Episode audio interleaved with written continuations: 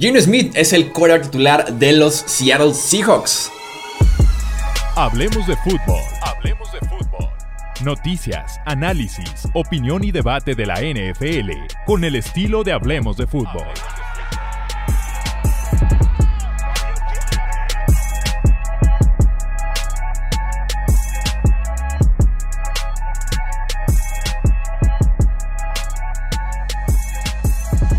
¿Qué tal amigos? ¿Cómo están? Bienvenidos a una edición más de Hablemos de Fútbol Express. Yo soy Jesús Sánchez y sí, Junior Smith oficialmente nombrado como coreback titular, coreback 1 de los Seahawks.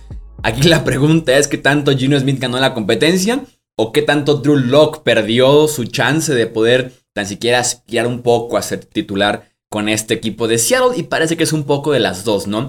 Gino Smith inició como el claro favorito, o sea, llegó a off-season OTAs, minicamps, training camps, eh, como el claro favorito, no había duda de eso. Él arrancaba como quarterback 1 por el conocimiento de la franquicia y también por cierta experiencia en el sistema. Experiencia solamente un año, por más que tuviera ahí varios más en Seattle. El sistema es relativamente nuevo, apenas llegó en 2021, así que tenía experiencia de una temporada ya y jugando, eso sí, en el sistema actualmente de los Seahawks. Y en efecto se vio dicha experiencia, ¿no? Se veía más cómodo se veía más seguro en entrenamientos y sobre todo en los partidos.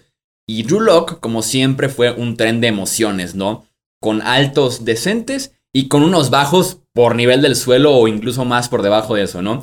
En contra de Steelers le dieron la chance de ir a ganar el partido, estaba empatado me parece. Ve Drew Locke, gana este partido y Drew Locke hizo un Drew Locke, ¿no? Un pase volado por varias yardas por el centro del campo que termina en intercepción y Steelers es quien va y gana ese partido, ¿no?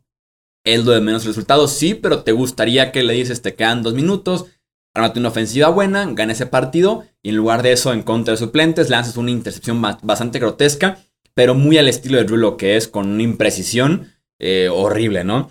Eh, le iban a dar a Locke el inicio en el segundo juego, con todo y que se ve mejor Junior Smith que Drew Por ser parejos, le dijeron Drew el segundo partido vas de inicio tú. Y al tipo un día antes le dio COVID y no jugó. Y parece que a partir de ese punto es que se empezó ya a decidir. Que dijeron, ¿sabes qué?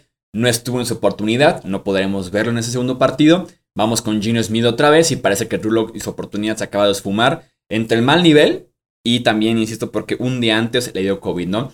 Y si por si acaso existía una última oportunidad en la semana 3 de pretemporada para Drew Locke en contra de los Dallas Cowboys, se aventó un partido de 11 de 19 para 153 yardas, un touchdown y tres intercepciones. Todo esto fue desde una bolsa de protección limpia. Según PFF, las tres intercepciones fueron pases mal lanzados, fueron pases que merecían ser interceptados, así lo mencionan, turnover worthy play. Eh, e insisto, los tres de una bolsa de protección limpia, sin mucho pasando alrededor de Drew Lock, ¿no? Iniciar a Gino Smith es la situación de coreback que menos me inspira, que menos emoción me genera en años en la NFL. Es, horrible saber que vas en la semana 1 con Gino Smith. Y fíjate que, fíjate que un equipo va con Marcus Mariota. Fíjate que un equipo va con Marcus Mariota. Y aún así te lo digo. Es lo que menos me inspira de toda la NFL.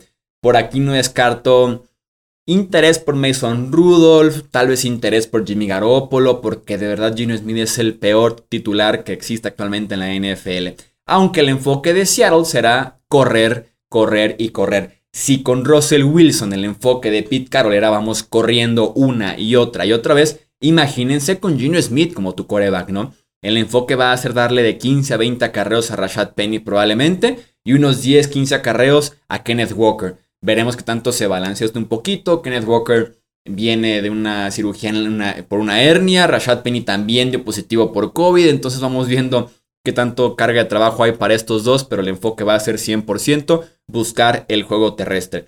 Eso sí, tiene pinta de pick top 5 del siguiente draft. Este equipo de Seattle. Porque no me inspira tampoco nada el, cuerpo de entrenadores, el staff de coacheo. Creo que no es algo muy destacado en Seattle actualmente. Y el roster, si bien tendrá sus puntos positivos, seguramente Kenneth Walker, los dos tackles novatos, Charles Cross, Abraham Lucas, tienen buena pinta.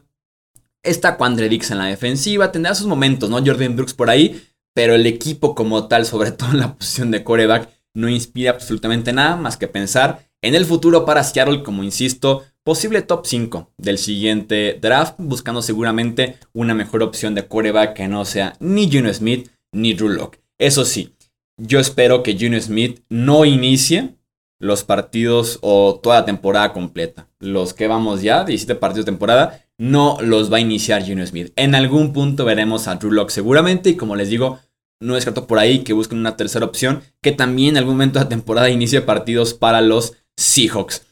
Leo tu opinión aquí abajo en comentarios qué opinas de Gino Smith. ¿Te parece en efecto el peor quarterback de toda la NFL o crees que hay alguno que sea peor que él? Leo tu opinión en comentarios. Si estás en YouTube, en formato de podcast, ya sabes, Twitter, Facebook, Instagram, nos encuentras como Hablemos de Fútbol y a mí como arroba Chuy Sánchez-bajo. Hasta aquí vamos a dejar este episodio de Hablemos de Fútbol Express. Yo soy Jesús Sánchez. Hasta la próxima. Gracias por escuchar el podcast de Hablemos de Fútbol. Para más, no olvides seguirnos en redes sociales y visitar hablemosdefutbol.com.